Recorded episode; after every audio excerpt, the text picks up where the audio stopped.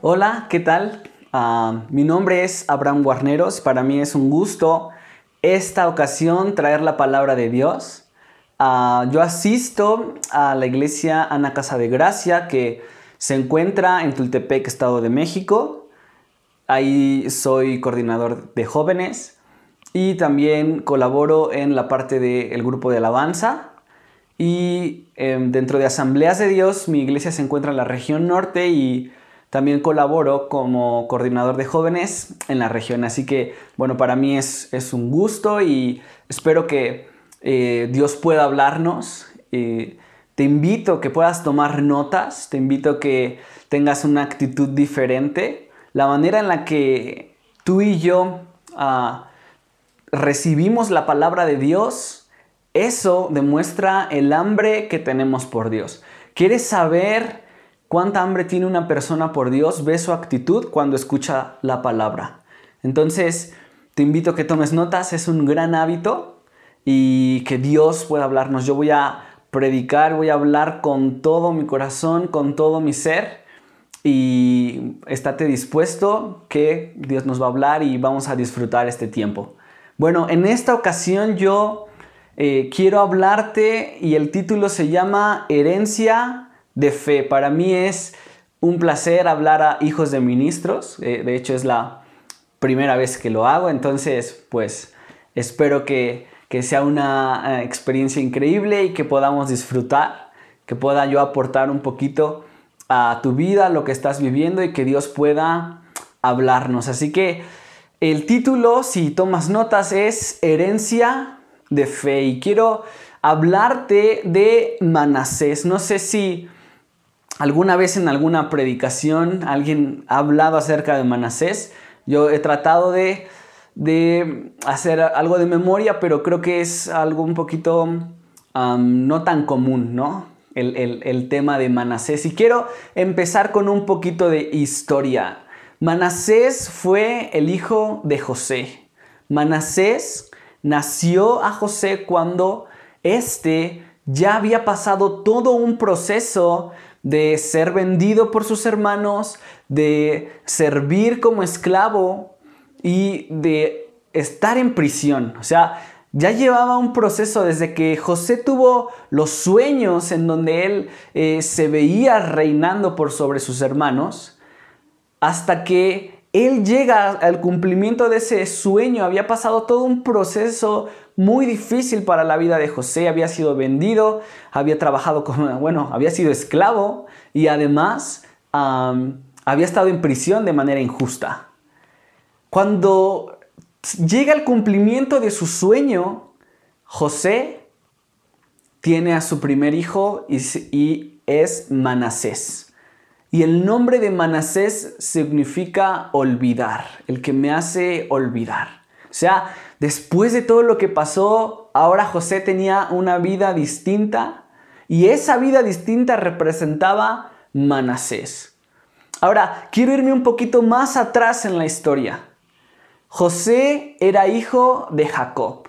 Y Jacob había estado luchando con Dios. Es, es la persona que conocemos como aquel que luchó contra Dios, aquel que iba a encontrarse con su hermano Esaú, que además había ahí una rivalidad de muerte porque su hermano eh, prometió que iba, iba, a matarlo, él tuvo que huir y, y dio el tiempo para que Jacob tuviera que rendir cuentas y tuviera que ver cara a cara a su hermano y él sabía que él había hecho una promesa de muerte.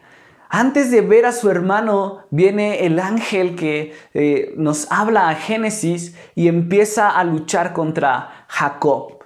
Y es tan fuerte y de una manera eh, tan radical su lucha que el ángel le dice, está amaneciendo, me tengo que ir. Y Jacob dice aquella frase de no te dejaré hasta que me bendigas. Entonces es cuando el ángel toca a Jacob y dice que Jacob caminó diferente. Ahora, ¿por qué estoy hablando todo esto? Porque este es el pasado de lo que después conocemos como Manasés, el niño que nació a José. Cuando José vivió todo ese proceso en lo que era esclavo y en la prisión y todo lo que él tuvo que pasar, Jacob, por su parte, vivió un proceso de depresión y de amargura, porque esos 20 años que José estuvo en ese proceso difícil, Jacob pensó todos esos años que su hijo había muerto. Y Jacob vivió con un luto por 20 años diciendo que su vida era miserable, que su vida y sus días eran fastidio. ¿Por qué? Porque había creído una mentira, que su hijo José, al, al cual él amaba, había muerto. ¿Y qué representa Manasés? El olvido de Jacob, de todos esos 20 años de depresión y el olvido de José, de todo ese proceso que tuvo que pasar hasta llegar al cumplimiento del sueño que Dios le había mostrado.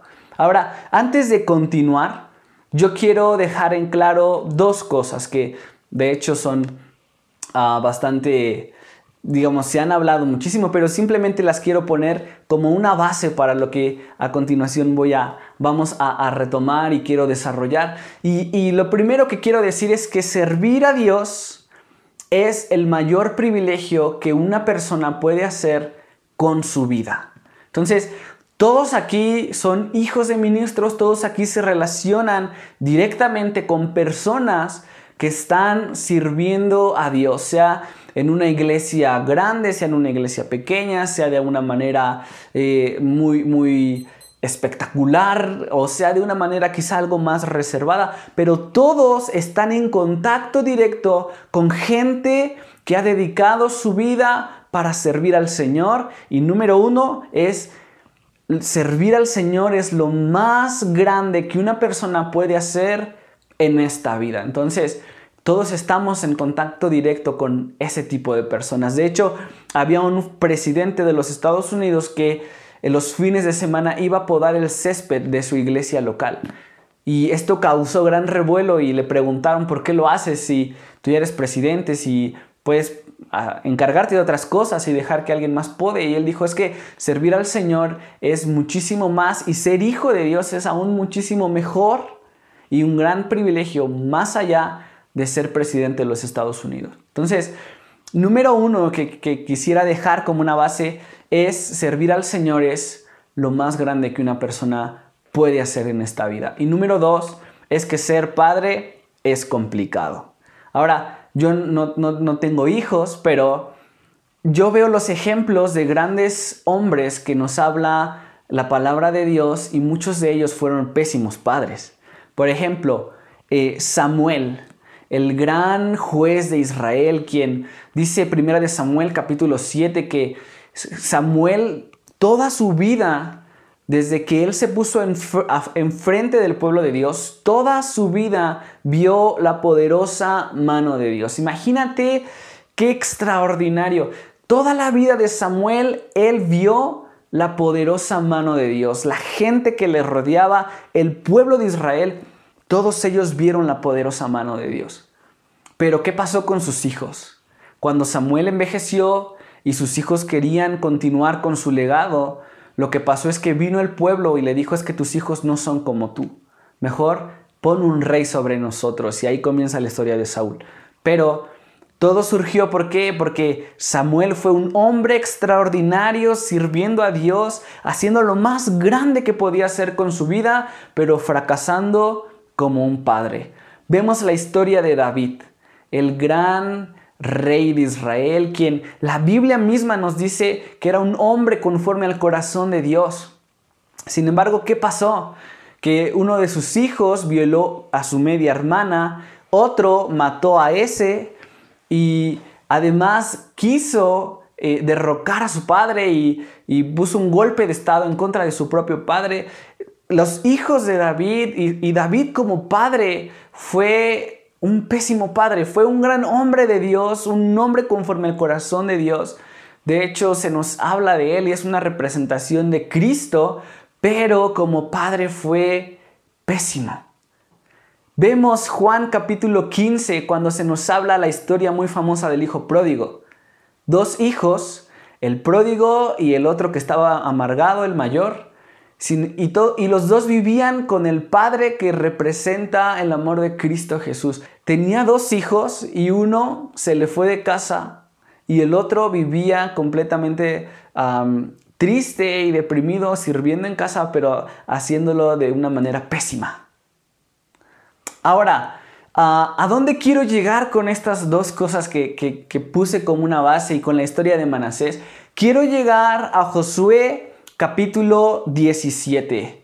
Así que por favor abre tu Biblia y ve conmigo a Josué capítulo 17. Y en Josué capítulo 17 se nos habla acerca de los descendientes de Manasés, que ya te dije representa el olvido de, para unas personas y el inicio, nuevos comienzos, una nueva vida. Entonces, en Josué capítulo 17 nos habla cómo se dividió la tierra y cómo se les dio su parte a los de la tribu de Manasés. Y se nos dice que en el versículo 14, si me acompañas, dice que los descendientes de José se presentaron ante Josué y le preguntaron, ¿por qué nos diste solamente una porción de tierra para habitar si el Señor nos bendijo con tanta gente? Josué contestó, si ustedes son tantos y la zona montañosa de Efraín no les alcanza, despejen sectores de tierra en el bosque donde viven los fereceos y los refaitas.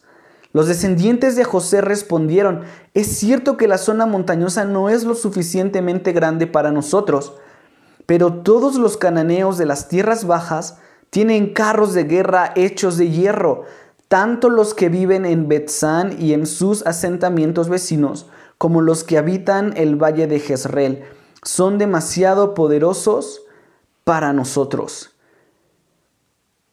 Ahora, quiero detenerme hasta ahí. En Josué capítulo 17 pasaron todo el desierto y antes de empezar a conquistar la tierra prometida, la mitad de la tribu de Manasés lo que dijo fue que mejor se quedaban de ese lado de la tierra. Si recordamos bien, eh, ellos van en camino a cruzar el río Jordán. Pasando el río Jordán estaba Jericó y representaba la tierra prometida. Moisés había muerto y simplemente quedaba Josué como el líder y encargado para ir en pos de la tierra prometida. Y antes de que Moisés muriera, Media tribu de Manasés dijo, nosotros mejor nos quedamos aquí porque esta tierra se ve muy padre. Y se quedaron ahí, pidieron permiso, Moisés dijo, habló con el Señor y Dios como nos ha dado eh, nuestra propia voluntad, aunque es muy pequeña, pero podemos nosotros tomar ciertas decisiones.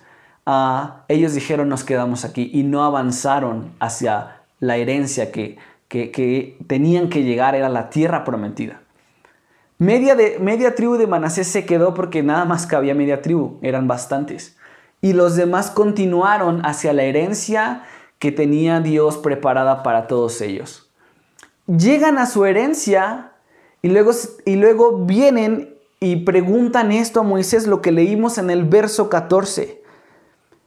Más bien es como una queja porque dice, ¿por qué nos diste solamente una porción de tierra para habitar si el Señor nos bendijo con tanta gente. ¿Qué es lo que están diciendo en esencia? Es, esto es injusto, porque nosotros somos los meros buenos y merecemos la mejor tierra y más grande. Ahora, ¿por qué ellos creían esto? Ah, bueno, porque como, como vimos al principio, el hijo que Jacob amaba más que todos era José.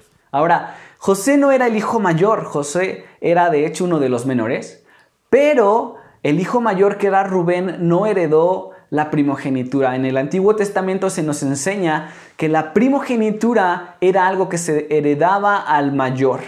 Y es doble porción, es algo más que todos tus hermanos. Entonces, eh, José se queda con la doble porción de Jacob. De tal manera que no hay tribu de José.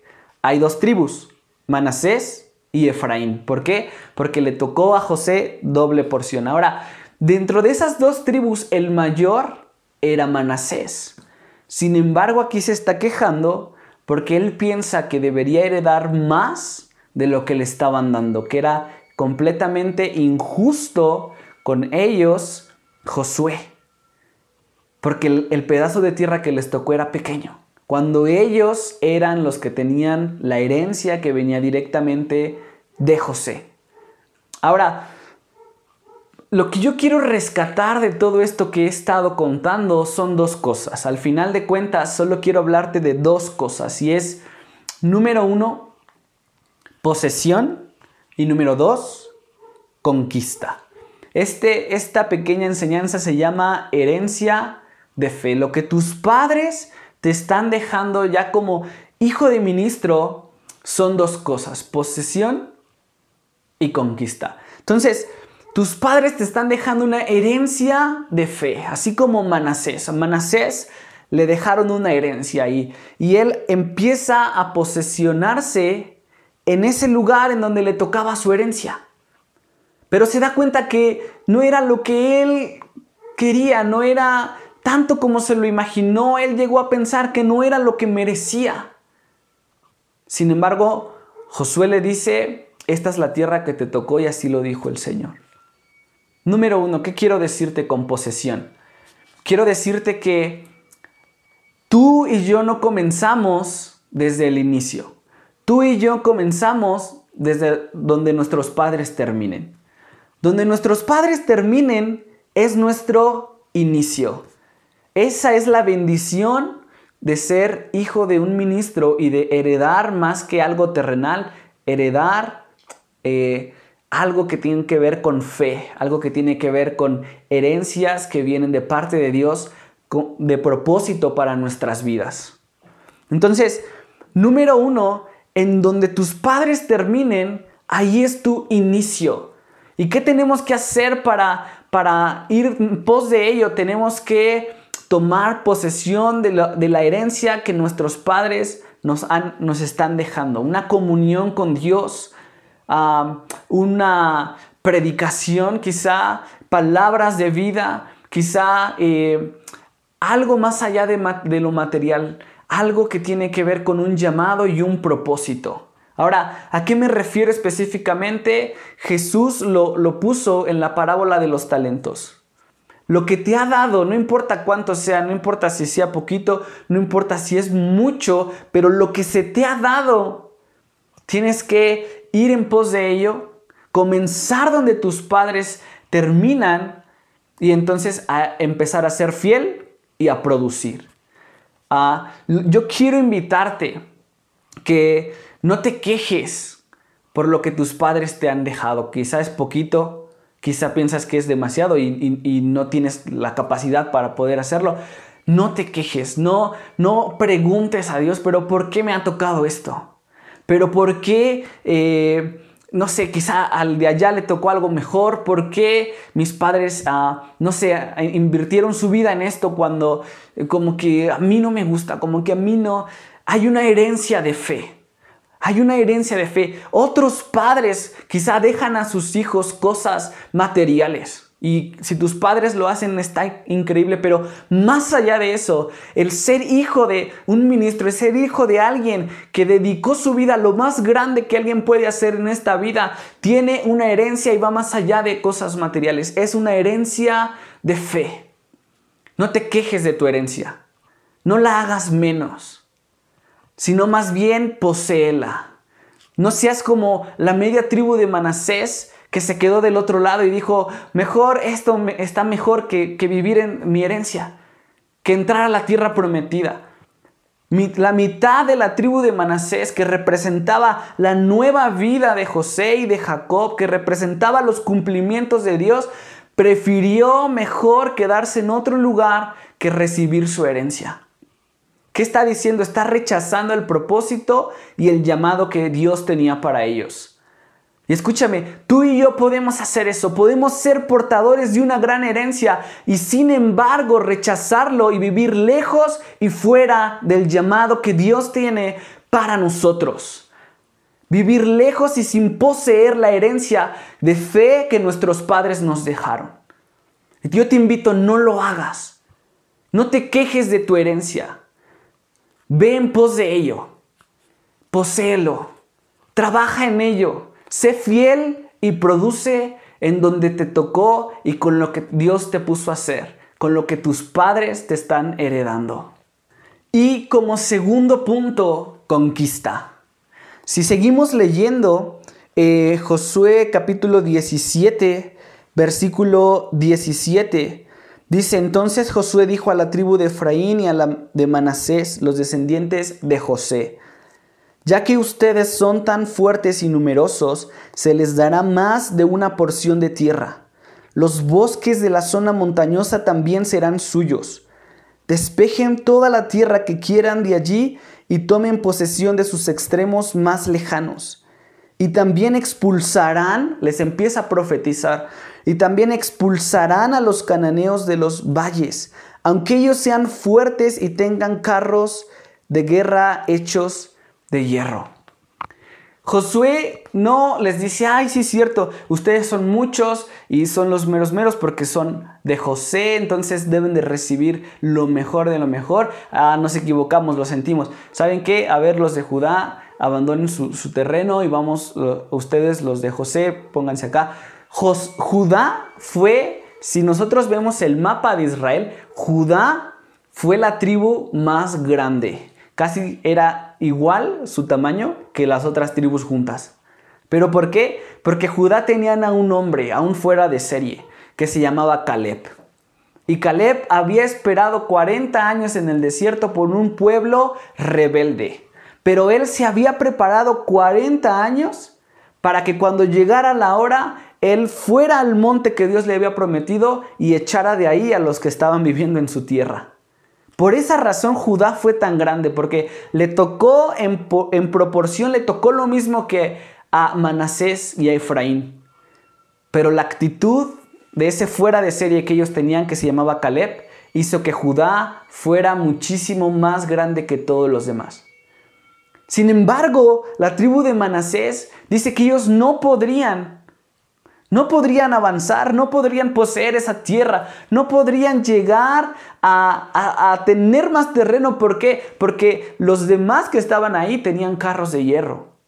¿Cómo iban a poder vencerlos? Escúchame, lo primero que te invito es a poseer. No critiques tu herencia, no te quejes de tu herencia. Acéptala, eh, corre en pos de ella, trabaja en ella y, y, sé fiel, produce. Pero lo segundo que, que nos corresponde como hijos de ministros, como gente que tiene una herencia de fe, es conquistar. Lo que tus padres no conquistaron, tú lo tienes que conquistar en el nombre de Jesús. Y es, hijo, y Josué no les dijo, ay, sí, cámbiense, perdonen, nos hubo un error aquí. Josué, cuando ellos van y dicen, no vamos a poder conquistar, porque ellos tienen carros, nosotros no, ellos están preparados, nosotros no. Josué simplemente les empieza a profetizar y les dice, ustedes expulsarán a esos a esas naciones, no importa que ellos tengan carros. Ustedes van a ser más fuertes. Y eso es lo mismo que te quiero invitar en este día. Una vez que nos paramos en lo que nuestros padres nos han heredado, que es más allá de cosas materiales, es una herencia de fe, lo segundo que hay que hacer es ver al frente, ver a los enemigos e ir en pos de ellos. Conquista. La vida cristiana es una vida de conquista, es una vida de pelea y de victoria. En una, en una parte, Josué eh, ya era viejo y Dios le habla y le dice, hay mucho por conquistar.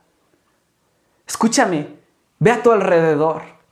Hay mucho por conquistar. Hay muchísimo por conquistar. Hay mucho que hacer. Hay mucho en qué trabajar. Conquista. Conquista. Quiero dejarte tres cosas que hay que conquistar. Número uno, tu mente.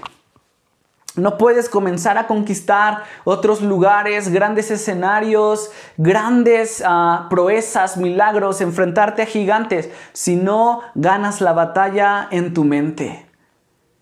Tenemos que ganar la batalla en nuestra mente, eso es vital. Lo primero que hay que conquistar es nuestra propia mente.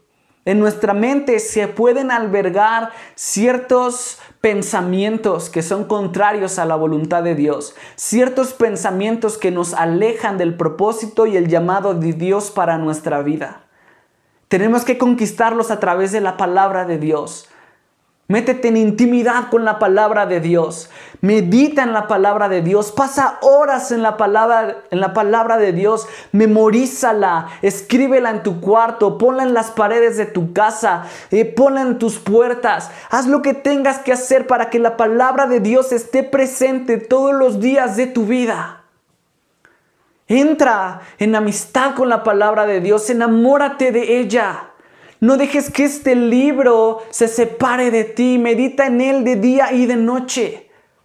Y cuando nosotros metemos la palabra de Dios en nuestra mente, empieza nuestra mente a ser transformada. Eso nos lo dice Romanos capítulo 12, versículos 1 y 2. Es la palabra de Dios quien transforma nuestra mente, quien renueva nuestra mente. Número dos que hay que conquistar, el cuerpo el, primer campo de batalla es la mente, el segundo campo de batalla es el cuerpo. Disciplina tu cuerpo, pide dominio propio. No permitas que hábitos que no agradan a Dios te saquen de tu destino y de tu propósito. Vive con disciplina. El cuerpo es el templo del Espíritu de Dios. Por lo tanto hay que cuidar nuestro cuerpo porque es donde Dios habita. Conquista tu cuerpo, conquista, eh, pon disciplina. La disciplina Dios nos la dio para que a través de ella pudiéramos dar mucho fruto. La disciplina trae mucho fruto. Y número tres, el mundo. Ve con tus amigos, ve con eh, los jóvenes de tu iglesia, con los adolescentes Sal a las calles, habla a través de las redes sociales. Gana almas para Dios. Pídele al Señor que te dé una persona que te permita ganar un alma para Cristo. Muérete en la raya ganando un alma para Cristo. Ten una actitud de conquista. No tengas una actitud de acomodarte en tu silla y que tus padres hagan todo por ti. Ve en pos de ello. Conquista. Ahora, ¿por qué escogí hablar de este tema? Porque nosotros, al ser hijos de ministros, somos como Manasés. Y José y Jacob representan a nuestros padres. En algún momento alguien de tu familia tuvo que encontrarse con la gracia de Dios cara a cara. En mi caso, mis cuatro abuelos, todos ellos no conocían a Dios. Todos ellos vivieron una niñez en abandono, una niñez en orfandad y lejos de Dios. La mayoría de ellos no tuvo a su padre y a su madre. Mi abuelita fue regalada literalmente. Otro de mis abuelos a los 13 años quedó huérfano de padre y madre. Pero un día cada uno de ellos tuvo un encuentro con la gracia de Dios. Y la gracia de Dios marcó sus vidas para siempre. Ellos representan el Jacob y el José de mi historia. Ellos tuvieron que atravesar procesos de abandono, procesos en los que sufrieron eh, soledad, en los que sufrieron golpizas, en los que sufrieron eh, porque sus padres y en su ambiente no conocían a Dios. Pero cuando yo nací, mis padres habían conocido al Señor en algún proceso. En el temblor del 85, después de eso mis padres se conocen y unos años después yo entro a la historia. Yo entro como un Manasés, como una nueva vida, un nuevo comienzo, alguien que nace dentro de, de, una vida cristiana, dentro de una protección cristiana, de una, de una familia que ama al Señor. Y yo tengo que hacer dos cosas. No quejarme de mi herencia de fe tomar posesión de ella, sea pequeña, sea grande, amarla, trabajar por ella, ser fiel y producir. Y segunda cosa, conquistar. Empezar por mi mente, mi cuerpo y continuar con el mundo. Bueno, espero que, que esto lo hayas podido apuntar, que esto sea algo que te quede. Eh, vamos a terminar con una oración. Así que ahí donde estás, Cierra tus ojos conmigo y levanta tu voz. Señor, gracias por cada uno de los chicos que se conectaron, que están viendo esta reunión, Señor. Yo oro por cada uno de ellos, Padre. Que ellos puedan poseer y conquistar, Señor. Que ellos puedan amar lo que sus padres hicieron, lo que sus padres están haciendo, lo que sus padres les están heredando. Amarlo, abrazarlo, trabajar por ello, tomarlo como suyo, comenzar a partir de ahí. Y número dos, que tengan una actitud de conquista. En el nombre de Cristo Jesús oro esto. Amén. Bueno, ha sido un gusto y un placer. Dios te bendiga.